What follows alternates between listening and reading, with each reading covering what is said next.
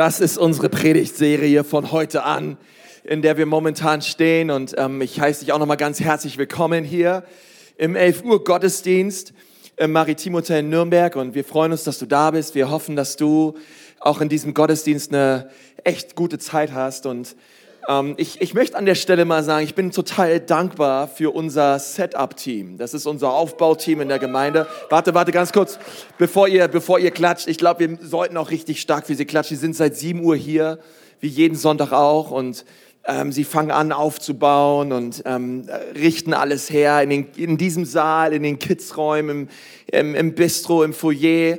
Und ihr könnt euch auch vorstellen, das ist richtig viel Arbeit. Und vielleicht können wir diesen, diesen Männern, ich glaube, es sind nur Männer in diesem Team, ähm, was auch gut so ist, denn die Männer sollen tragen. Ähm, und wir wollen, wir wollen diesen Männern mal ganz kurz einen Applaus geben, oder? Ähm,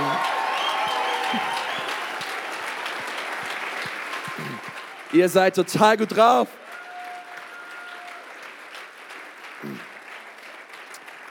Hey, die sind so gut drauf. Ohne, ohne die, hey, dann würden wir hier fast im Dunkeln sitzen.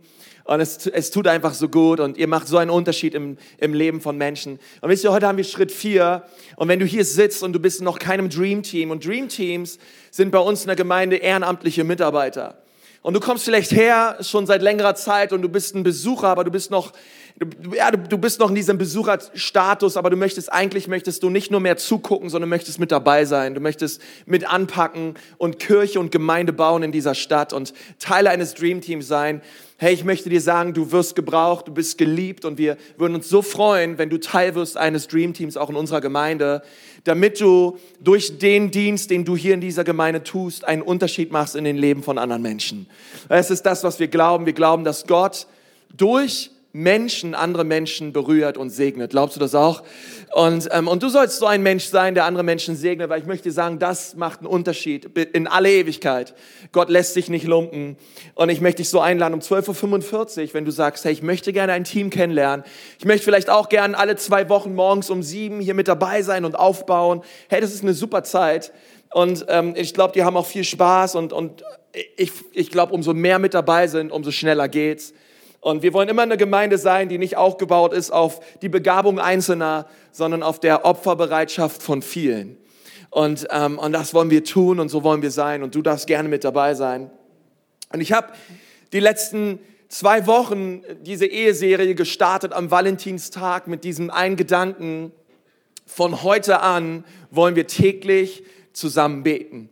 Ich glaube, dass es einen Unterschied macht. Wir haben eine Beziehungs- und Eheserie momentan. Nächste Woche werde ich auch noch über Ehe und Beziehung reden. Aber auch wenn du Single bist, ich glaube, es ist gut, auch diese Serie zu hören und aufmerksam zu sein, denn es, es ist eine super Vorbereitung auf Ehe und auf Beziehung ins, in, insgesamt. Und ich habe darüber gepredigt und ich hoffe, ich hoffe, ihr seid noch dabei. Ich hoffe, dass ihr sagt, hey, ich nehme das zu Herzen und ähm, ich werde das tun mit meinem Partner. Wir werden ab heute zusammen beten. Und auch wenn ihr es nicht packt und nicht immer packt, ist es nicht schlimmer. Man kann es sich vornehmen und man kann sagen, hey Baby, wir ziehen das durch. Und das Zweite ist, darüber habe ich letzte Woche geredet, hey, ähm, von heute an und, und, und, dieses, und dieses von heute an war mir auch so wichtig, wollen wir in Reinheit leben. Wir wollen in Reinheit leben. Ich glaube, dass Gott eine Ehe segnet, die auf Reinheit baut und es ist so ein wichtiger Wert auch in der Ehe. Und falls du sie nicht anhören konntest, die Predigten, du kannst sie dir gerne online alle nochmal runterziehen und reinziehen.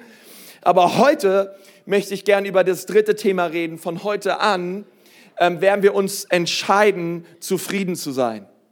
Von heute an werden wir die Entscheidung treffen, äh, zufrieden zu sein und in Zufriedenheit zu leben. Und ich glaube, es ist so ein wichtiger Punkt, besonders in Ehe, ist Zufriedenheit und Genügsamkeit.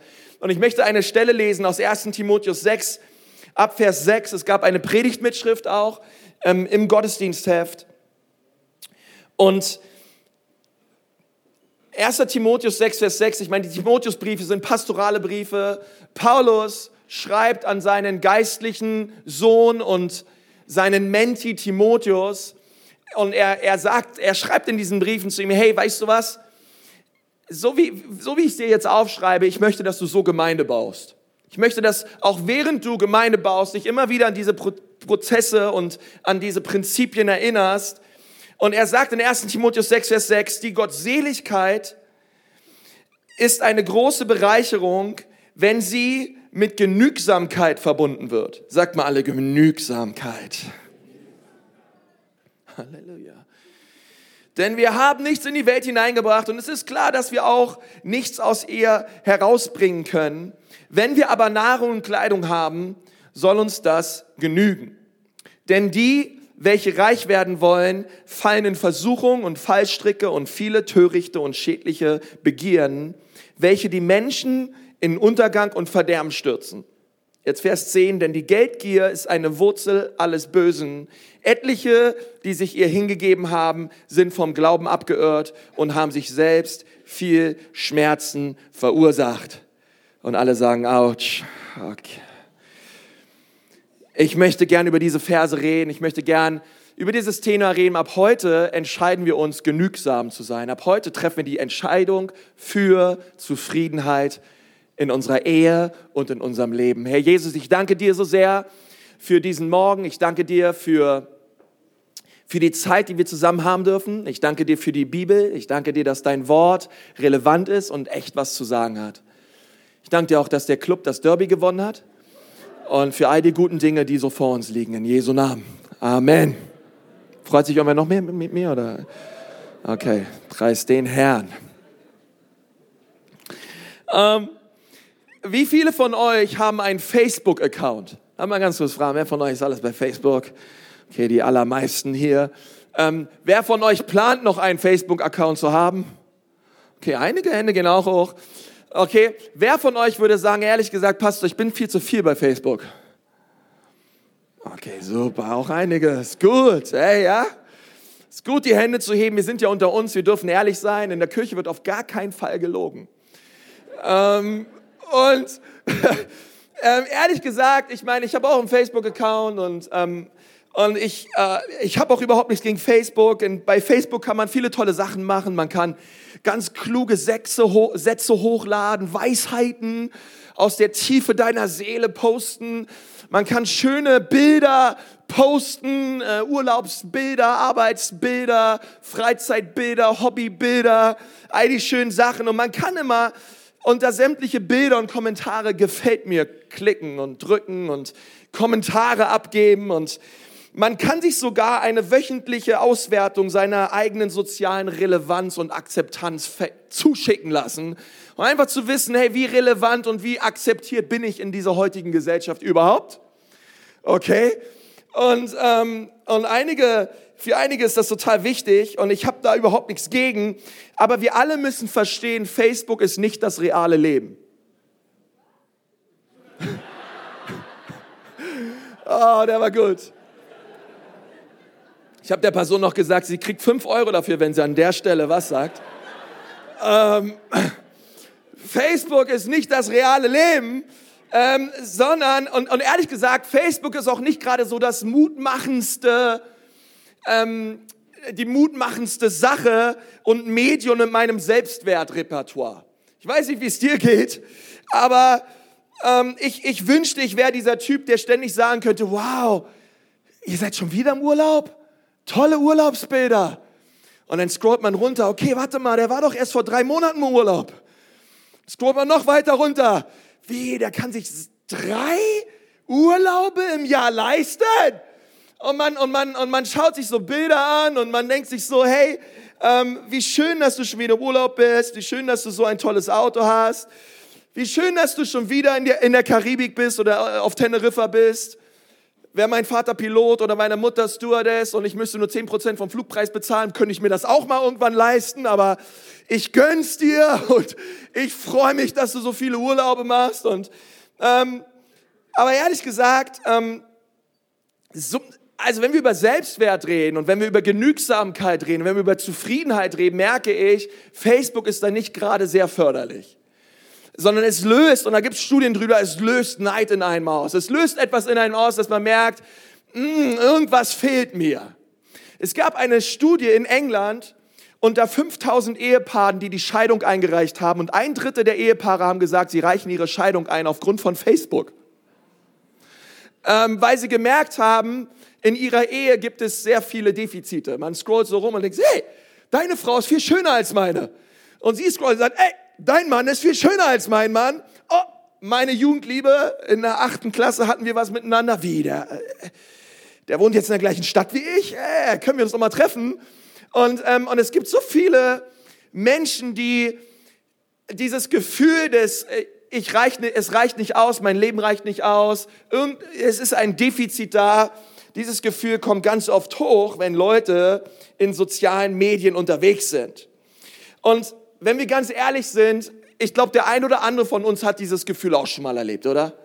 Du schaust dir Profilbilder anderer an, du schaust dir, du ziehst dir das so rein, was sie so machen, was sie so posten, welche Bilder und du denkst dir, hey, boah, geht's dem eigentlich immer so gut? Wer von euch weiß, was ich meine? Irgendeine, irgendeine ehrliche Haut hier heute Morgen und sagt, Mann, ähm, wa, wa, was geht da eigentlich ab mit meinem Leben? Ähm, mein Leben, ja, ich hasse mein Leben. Es kann doch nicht sein, dass es der Person immer so gut geht. Und, und wisst ihr, Zufriedenheit oder auch Genügsamkeit ist nicht etwas, worüber oft geredet wird. Ich meine, keiner sagt, hey, wollen wir uns heute Abend auf ein Bierchen treffen und über Genügsamkeit reden? Ich weiß nicht, ob du schon mal so eine Einladung bekommen hast. Ähm, komm, wir verbringen mal den ganzen Abend damit wir reden über Genügsamkeit. Ich meine, Genügsamkeit ist kein populäres Thema. Ich würde sagen, Genügsamkeit ist nicht sexy. Genügsamkeit ist nicht, was irgendwie etwas ist, wo wir viel Zeit mit verbringen und sagen, hey, lass uns mal darüber reden, sein, sondern wir treffen uns viel lieber und wir reden darüber, hey, wie können wir noch mehr Geld verdienen? Lass uns nicht mehr treffen und darüber reden, hey, wie können wir erfolgreicher sein im Leben? Hey, Pastor, wir sind Deutsche. Du willst doch nicht mit uns über Genügsamkeit reden. Wir reden über Ehrgeiz, wir reden über Fleiß, wir reden über Leistung, wir reden über Made in Germany. So läuft's hier ab in unserer Gesellschaft. Aber Genügsamkeit, so zufrieden sein mit dem, was man hat, das ist kein populäres Thema, oder? Es ist nicht etwas, worüber viel gepredigt wird. Es ist nicht etwas, worüber viel geredet wird in unserer Gesellschaft. Aber wenn, wenn es darum geht, äh, jemand zu sein oder jemand zu werden oder ein CFO zu werden, ein CEO zu werden, ein irgendwas mit O im Namen, hey, das ist, das ist das, was ich will für mein Leben. Und ich glaube, dass wir gut daran tun, heute Morgen mal zusammen über Genügsamkeit zu reden. Ich, ich merke es einfach in meinem Herzen. Ich merke, es ist wichtig für unsere Ehen, für die Beziehungen, in denen wir sind. Und ich weiß nicht, ob du schon mal einer total genügsamen Person begegnet bist. Eine Person, die einfach zutiefst zufrieden ist mit ihrem Leben, mit ihren Umständen, mit ihrer Ehe, mit ihrer Familie, die einfach genügsam ist. Eine Person, die, die zufrieden ist. Und ich glaube, diese Person ist immer in der Lage, deine Erfolge mit dir zusammen zu feiern. Diese Person ist immer in der Lage, ohne irgendwelche Hintergrundgedanken, sich mit dir zusammen zu freuen über deine schönen Bilder bei Facebook, über deine Erfolge, über das, was du dieser Person erzählst. Ich glaube, diese, diese Frau oder dieser, dieser Mann freut sich mit dir. Hey, du wurdest befördert? Hey, klasse da freue ich mich total für, dass du befördert wurdest. Und dann gibt es andere, die sind überhaupt nicht genügsam in ihrem Leben, die würden sagen, hey, du wurdest befördert? Wie? Ich arbeite acht Jahre länger in den Unternehmen als du und ich wurde noch nie befördert. Warum wirst du befördert und ich nicht? Irgendwas, irgendwas läuft doch hier nicht richtig. Aber weißt du was, ehrlich gesagt, ich mag unseren Chef eh nicht. Und das ganze Team nicht. Und ehrlich gesagt, ich wollte eh die Firma wechseln ähm, schön, dass du befördert wirst, aber ich, ich verlasse den Laden eh und wollen wir uns heute Abend treffen und ein Bierchen trinken? Aber du bezahlst, weil du wurdest befördert. Ja. Ähm, in meinem Leben geht immer alles schief. Ähm, irgendwie habe ich das Gefühl, alle werden befördert außer ich. Allen möglichen Leuten geht es besser als mir. Und, und eine genügsame Person ist eine Person, die, die freut sich an dem Erfolg anderer. Die kann sich so von Herzen. Wer von euch kennt solche Leute? Ich meine, hey, die so richtig sich freuen kann, wenn es einem anderen gut geht. Und ich, und ehrlich gesagt, ich glaube, ähm, wir, wir alle brauchen das. Ich, ich, ich könnte da in meinem Leben mehr von vertragen.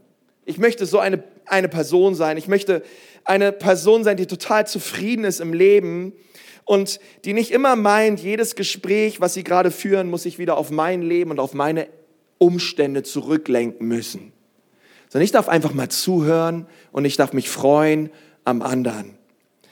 Und, und da möchte ich gerne drüber reden. Paulus schreibt einen Brief an seinen Ziehsohn Timotheus und er redet mit ihm über Genügsamkeit und er sagt zu ihm, hey Timotheus, weißt du, in dieser Zeit, in der wir leben, gibt es Pastoren, gibt es Apostel, gibt es Leute, die verkündigen das Wort Gottes einfach nur, um sich selber dadurch zu bereichern. Okay, das ist der Kontext, in dem Paulus das an Timotheus schreibt. Er sagt, es gibt Leute, die ähm, bauen das Reich Gottes einfach nur, um selber dadurch reich zu werden. Und er warnt Timotheus davor, er sagt, hey Timotheus, sei du nicht so ein Mann, der einfach nur, ähm, einfach nur so, so, so Gemeinde baut, um sich selber zu bereichern. Und das ist so der Kontext. Und Paulus gibt Timotheus Instruktion und er sagt in Vers 6, dass Gottesfurcht zu Reichtum führt und zur Bereicherung und zum Wohlstand aber es ist nicht der Reichtum und den Wohlstand, den diese Leute meinen, die sich selber bereichen, sondern dieser, dieser Reichtum und dieser Wohlstand besteht darin, genügsam im Leben zu sein. Und, und das sagt Paulus zu Timotheus. Und die deutsche Schlachterübersetzung, sie schreibt, es ist allerdings die Gottesfurcht eine große Bereicherung, wenn sie mit Genügsamkeit verbunden wird. Eine andere Übersetzung sagt, ein göttliches Leben bringt Reichtum, Paulus sagt zu ihm, hey, diese Prediger haben recht, es bringt Reichtum, aber es ist die einfache Tatsache, dass du, du selbst sein darfst vor Gott. Dass du zufrieden bist mit der Art und Weise, wie Gott dich gemacht hat und welches Leben er dir geschenkt hat. Und die nächsten Verse führt Paulus also diesen Gedanken der Genügsamkeit näher aus und er schreibt zu Timotheus, drei, die nächsten drei Verse und sagt zu ihm, hey, ich möchte mal ganz kurz ein kurzes Plädoyer für Genügsamkeit im Leben ablegen. Okay? Und diese drei Punkte, die möchte ich heute Morgen mit uns besprechen. Ähm, hey, wa, wa, wie schaut ein Mensch aus, der genügsam ist im Leben? Und der allererste Punkt, der Genügsamkeit hervorbringt oder der, ja, den wir brauchen, um genügsame Menschen zu sein, der lautet, ich, ich brauche die Ewigkeit im Herzen.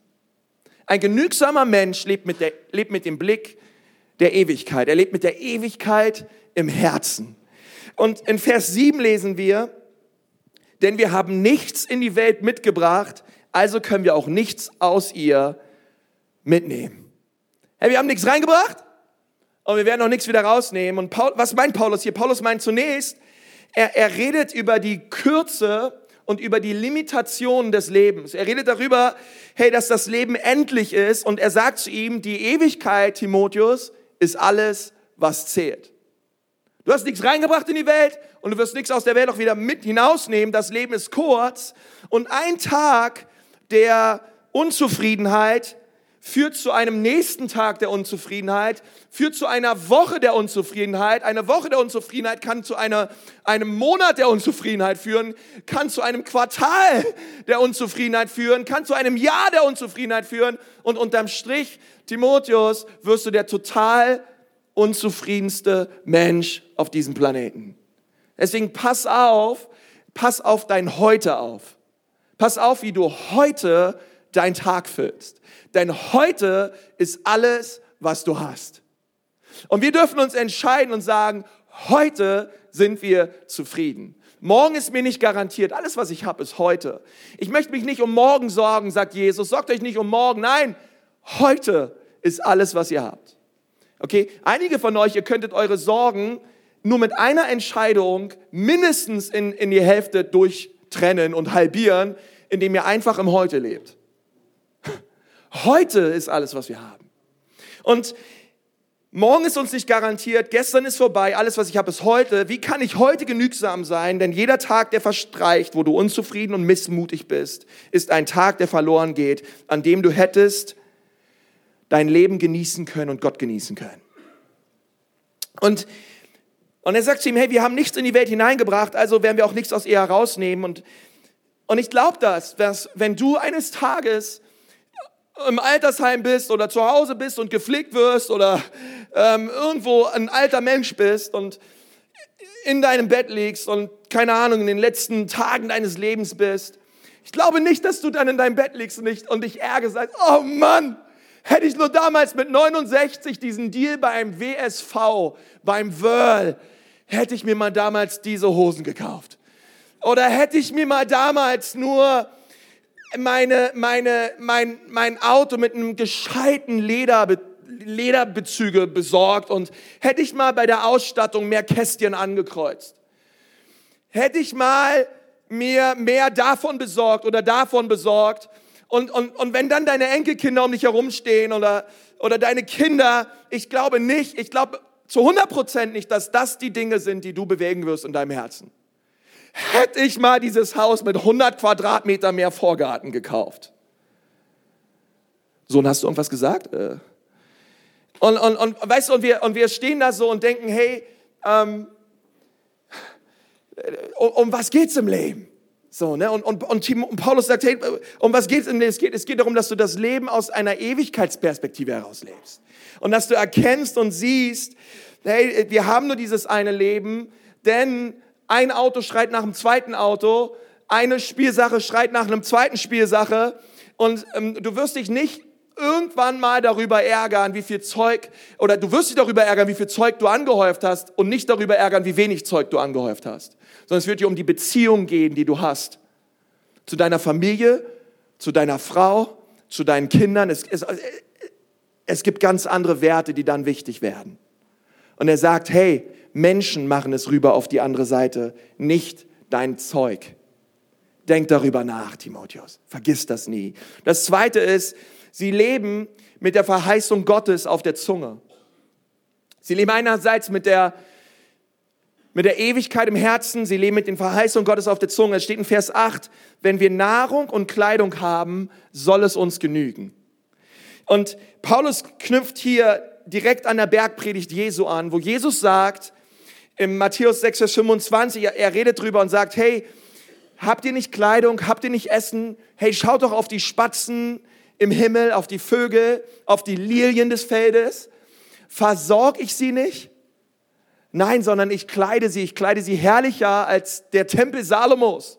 Ich kleide sie in all ihrer Pracht und ich sorge mich um, um die kleinsten Dinge auf dieser Erde. Und wenn ich mich um die Vögel und um die Lilien sorge, Glaubst du nicht, dass ich mich auch um dich sorge?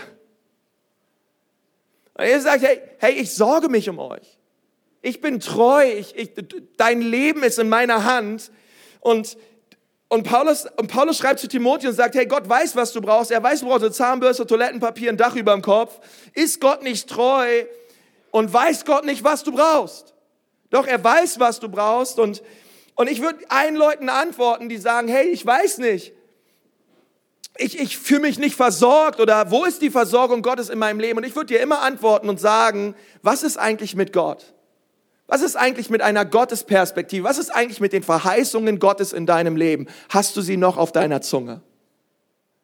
Hast du, hast du die Möglichkeiten Gottes noch vor Augen?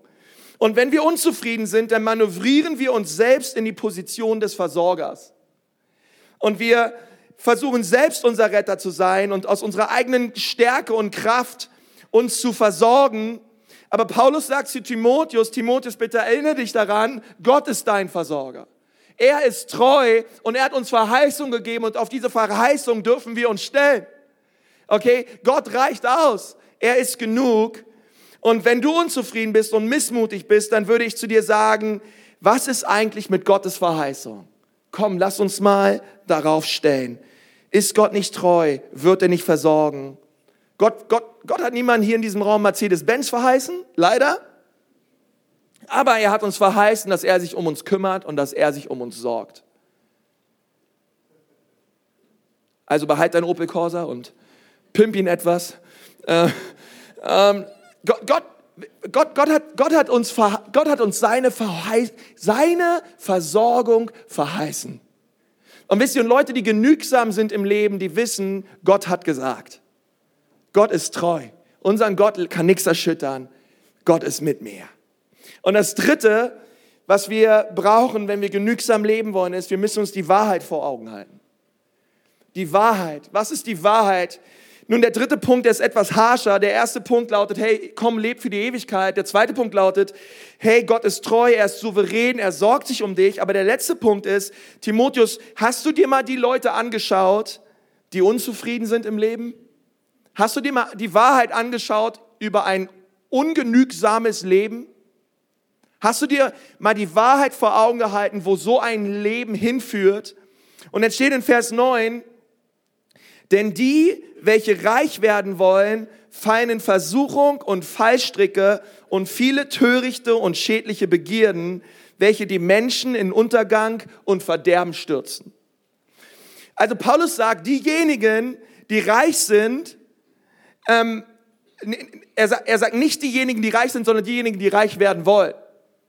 Okay, pa Paulus spricht nicht zu denjenigen, die reich sind. Die Bibel hat nichts dagegen, dass Menschen reich sind. Ähm, überhaupt nichts gegen Reichtum und auch überhaupt nichts gegen Geld. Es ist überhaupt nichts falsch daran, Geld zu haben. Es ist etwas falsch daran, wenn das Geld dich hat. Weil es ist nichts, nichts schlimm daran, ähm, reich zu sein, aber es ist sehr etwas schlimm daran, diesen Hunger, dieses Streben nach Reichtum. Und in diesem Streben, Gott hat überhaupt nichts dagegen, wenn du sagst, ich würde ganz gerne zwei Euro mehr die Stunde verdienen. Gott bitte segne meine Firma, Gott bitte segne mich auf meinem Arbeitsplatz. Ich glaube, Gott wird dich segnen. Aber was Paulus hier meint, ist, hey, da gibt es diese Leute, sie, sie, alles, was sie im Sinn haben, alles, was sie sehen, ist, ich will reicher und reicher und reicher werden. Um dieses Ziel zu erreichen, würde ich selbst über Leichen gehen. Und da gibt es ein innerer Hunger, eine, eine, eine totale Unzufriedenheit, zu sagen, ich bin nicht dankbar und ich bin nicht genügsam mit dem, was ich habe, sondern alles reicht nicht aus, ich will noch viel mehr. Und Paulus spricht zu diesen Leuten und er, und, und er sagt zu Timotheus, hey, diese, diese Geldgier in Vers 10 ist die Wurzel alles Bösen.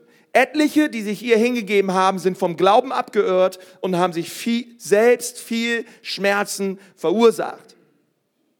Okay, viele sagen, das Geld ist die Wurzel alles Bö allen Bösen, aber das steht da nicht, da steht die Geldgier. Die, der, der Hunger und, und die Gier nach mehr. Und Timotheus, diese Leiter, die, die wollten das. Die wollten sich selber bereichern. Du aber, pass auf, dass du nicht so wirst. Sei genügsam im Leben und dankbar für alles, was Gott dir geschenkt hat.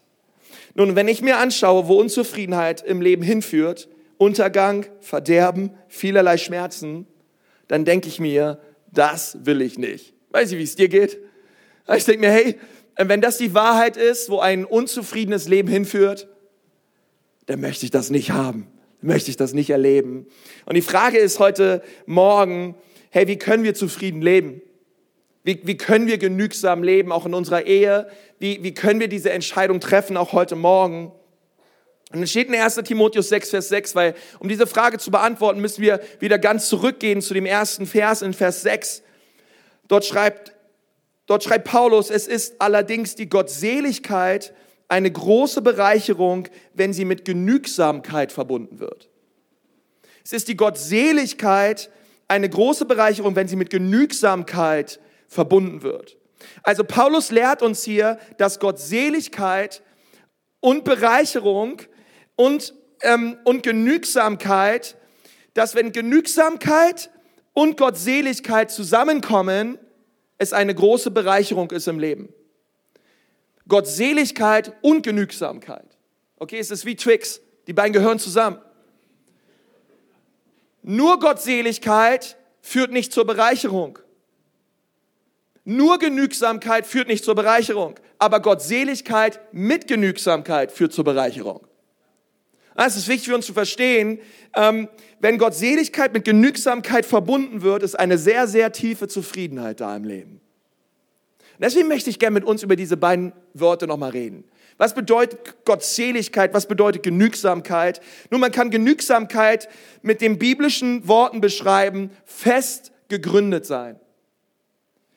Eine Seele, die fest verankert ist. Eine innere Zufriedenheit, welche zu 100% unabhängig ist von externen Umständen. Das ist Genügsamkeit.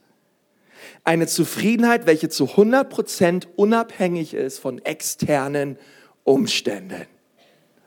Und du bist nicht getrieben im Leben sondern du weißt, wer du bist und du bist zufrieden. Ähm, du bist fest gegründet und alles, was du tust und machst, tust und machst du aus einer fest gegründeten und verankerten Seele heraus und Position heraus. Du bist einfach im Leben zufrieden. Und weil du gegründet bist, bist du in der Lage, dich in jedem Umstand deines Lebens zu freuen. Das ist das, was Paulus hier meint mit genügsam.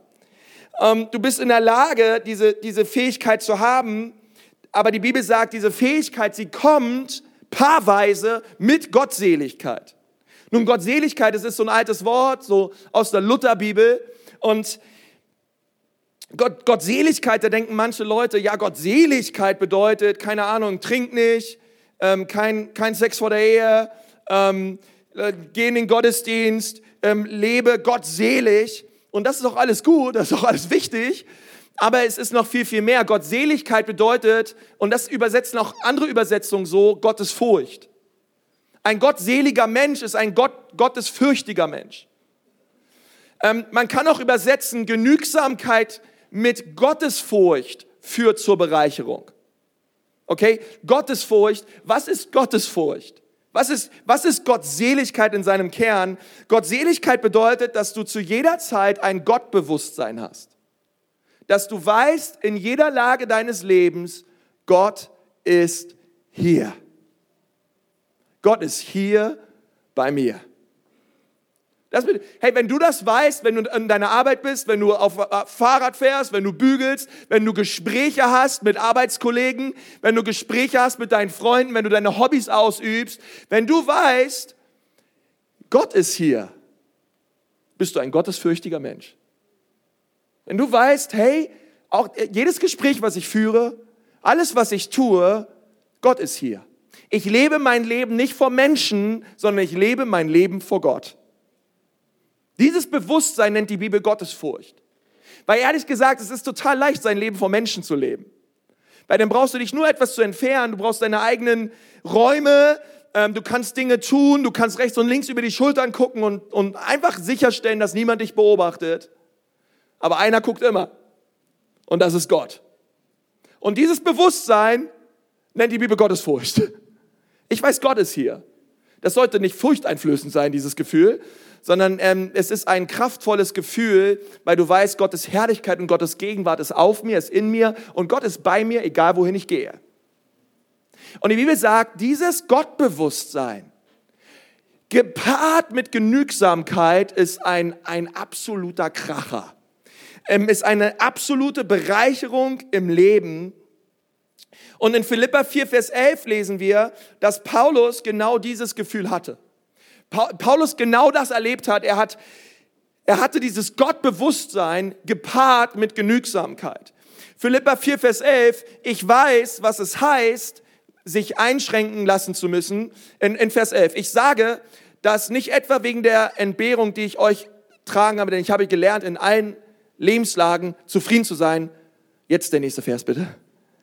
Ich weiß, was es heißt, sich einschränken zu müssen und ich weiß, wie es ist, wenn alles im Überfluss zur Verfügung steht. Also Paulus hat beides gelernt. Er hat gelernt, ähm, ähm, Mangel zu erleben, aber er hat Überfluss erlebt. Mit allem bin ich voll und ganz vertraut. Satt zu sein und zu hungern, Überfluss zu haben und Entbehrungen zu ertragen. Also was Paulus hier sagt ist, ich, ich kenne es beliebt zu sein, ich kenne es, oben im Leben zu sein, aber ich kenne es genauso auch im Knast zu sein. Ich, ich kenne es, ich kenne es, das Wort Gottes in Kraft zu predigen und es bekehren sich scharenweise Menschen. Aber ich kenne es auch, weggesperrt zu sein, gefoltert zu werden und keiner kommt einen besuchen. Paulus sagt, ich kenne beide Extreme in meinem Leben und Paulus hat das durchgemacht und diese Worte, die er sagt, ähm, ich, ich weiß gar nicht, wie er, wie er diese aufgeschrieben hat. Ich kann mir vorstellen, dass er dabei gezittert hat, weil Paulus hat richtig krasse Sachen durchlitten in seinem Leben. Er hat Schiffbruch erlebt. Er hat erlebt, dass man ihn gesteinigt hat. Man dachte, er sei tot und hat ihn aus der Stadt rausgeschliffen. Und dann, ähm, haben, dann haben die Jünger für ihn gebetet und dann ging es ihm besser. Aber pa Paulus, Paulus hat richtig krasse Verfolgung erlebt. Und dieser Paulus, ähm, der, der sagt, hey, mitten, mitten im Schiffbruch, mitten auf dem Boot unterwegs im Mittelmeer und wir erleiden Schiffbruch und es geht uns schlecht. Und du hättest zu Paulus gesagt, und Paulus, in diesem Moment warst du zufrieden? Und er würde dich anschauen und sagen, ja, ich war zufrieden. Paulus im Knast in Rom, warst du zufrieden? Ja, ich war zufrieden. Und, und, und wisst ihr wieso? Weil seine Seele fest verankert war in Christus. Weil er wusste, wer er war in Jesus. Und er lebte, egal was er durchgemacht hat, mit dem ständigen Bewusstsein und einer ständigen Erkenntnis, Gott ist hier bei mir. Und so war selbst auf einem Schiff, was ähm, hin und her gewälzt wurde von den Winden, seine Seele doch fest verankert. Weil er weiß, wer er war in Gott. Und, und dann sagt er diesen unglaublichen Vers, und ich glaube, diesen Vers, die allermeisten von uns kennen ihn, in Vers 13, sagt er, nichts ist mir unmöglich, weil der, der bei mir ist, mich stark macht. Nichts ist mir unmöglich, weil der, der bei mir ist, mich stark macht. Und dieser Vers steht im Kontext von Zufriedenheit und Genügsamkeit im Leben. Weil äh, wir können das schnell proklamieren. Ich weiß, ich vermag alles durch Christus, der mich stark macht. Ich weiß, ich weiß, ich weiß. Aber um was geht es? Es geht um Schiffbruch, es geht um Verfolgung.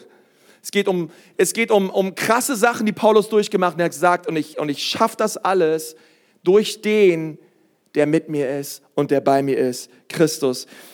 Eine Übersetzung schreibt, was immer ich habe, wo auch immer ich mich befinde, ich kann alles schaffen durch den einen, der bei mir ist und mir sagt, wer ich bin. Das ist krass, oder?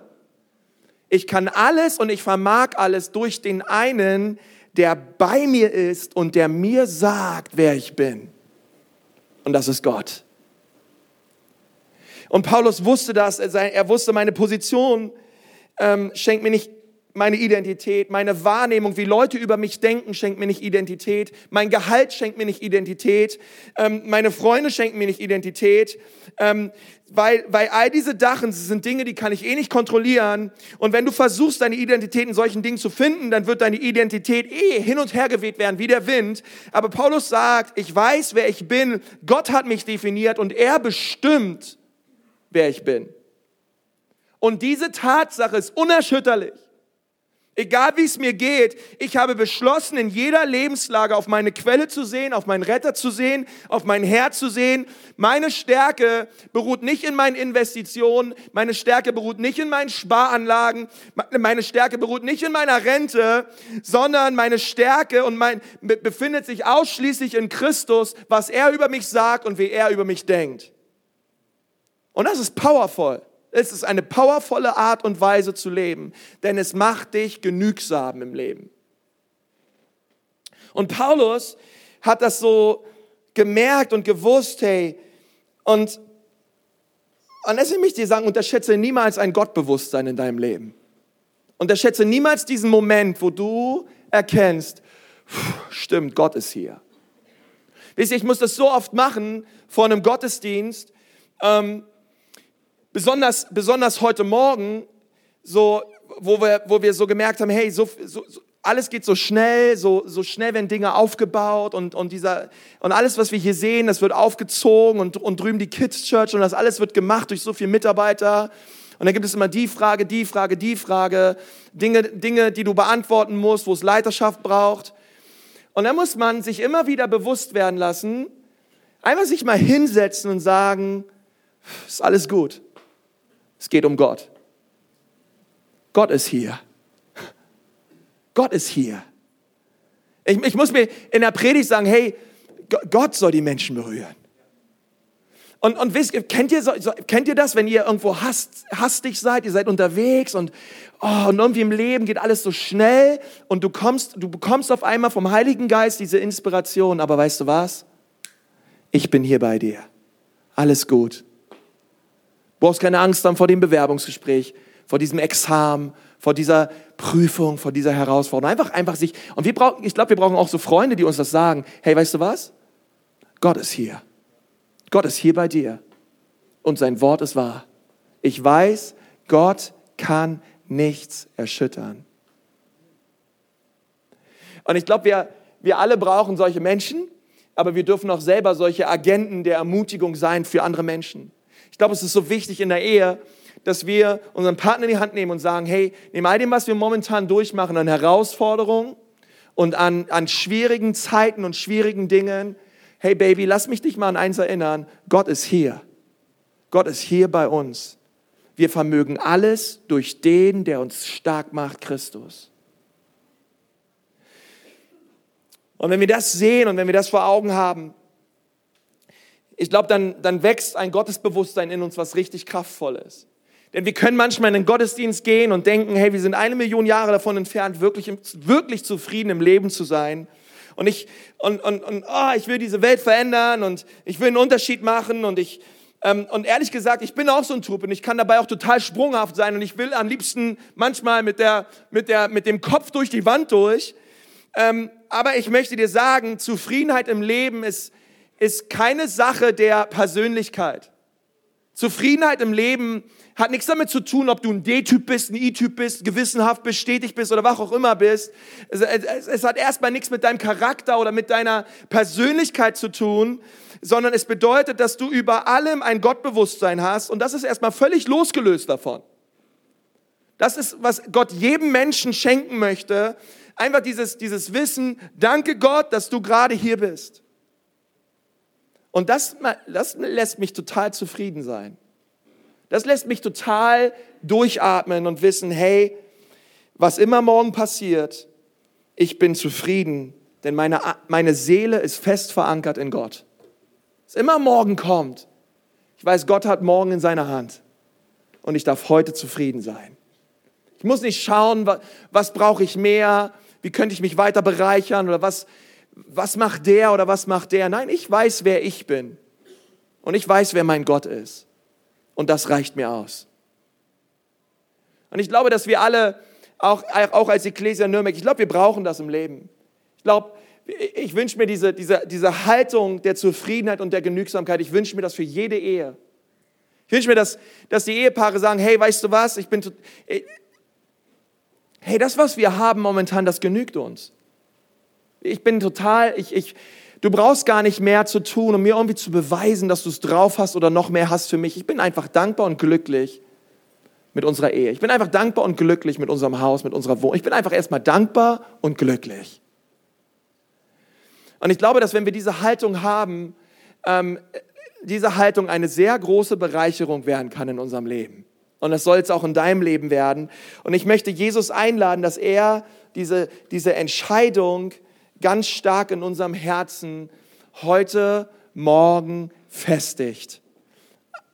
Ab heute entscheiden wir uns, zufrieden zu sein. Wir üben uns in Zufriedenheit in unserer Ehe und in unserer Beziehung. Komm dort, wo wir sitzen, lass uns mal die Augen zu machen. Ich möchte gerne mit uns beten.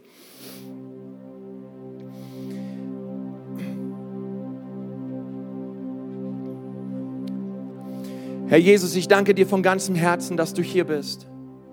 Und ich möchte dich so bitten, Jesus, dass du heute, heute Morgen, Herr, Herr, uns vergibst, wo wir ständig unzufrieden sind. Herr, wo ständig so eine innere Unruhe ist in uns, weil wir immer meinen, mehr zu brauchen. Weil wir immer meinen, wir sind diejenigen, die zu kurz kommen im Leben. Weil wir immer meinen, andere werden mehr gesegnet und andere haben mehr, aber ich werde übersehen. Herr, vergib uns.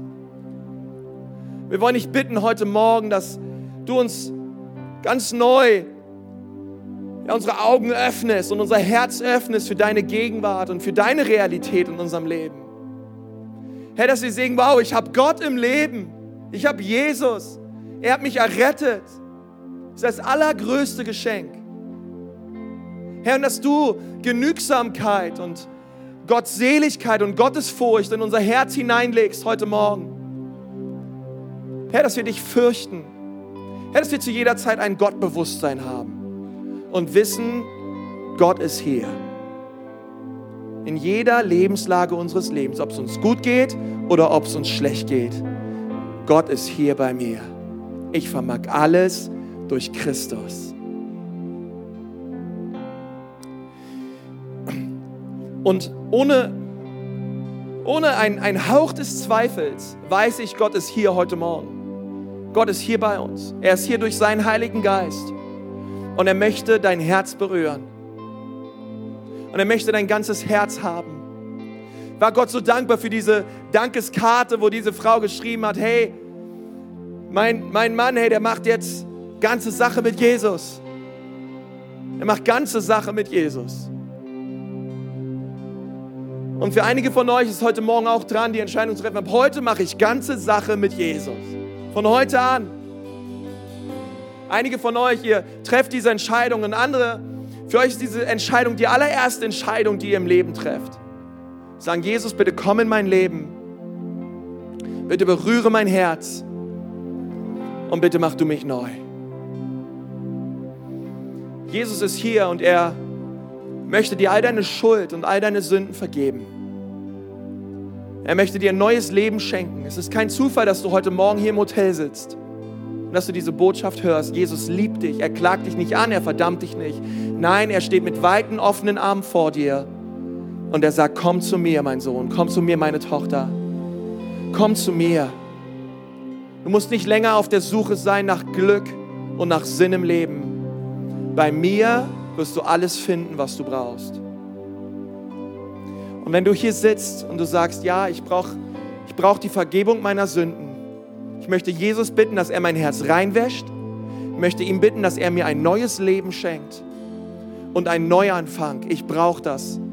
Jesus, bitte komm in mein Herz dann brauchst du dafür jetzt nicht gleich nach vorne kommen, du brauchst doch nicht aufstehen, aber ich möchte von hier vorne gerne ein Gebet sprechen. Und wenn du sagst, ja Pastor, bitte schließ mich in dieses Gebet mit ein. Ich brauche Jesus und ich möchte ihn bitten, dass er mich rettet. Dort, wo du sitzt, heb mal deine Hand, heb sie mal hoch.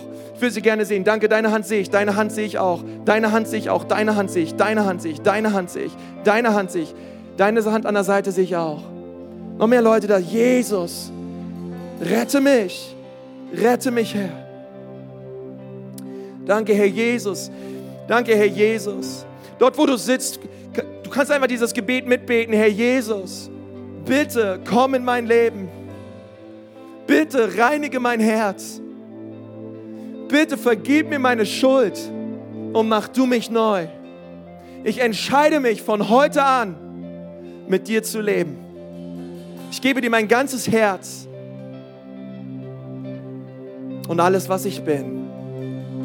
Jesus, danke, dass du mich rettest und dass du mich neu machst. Amen.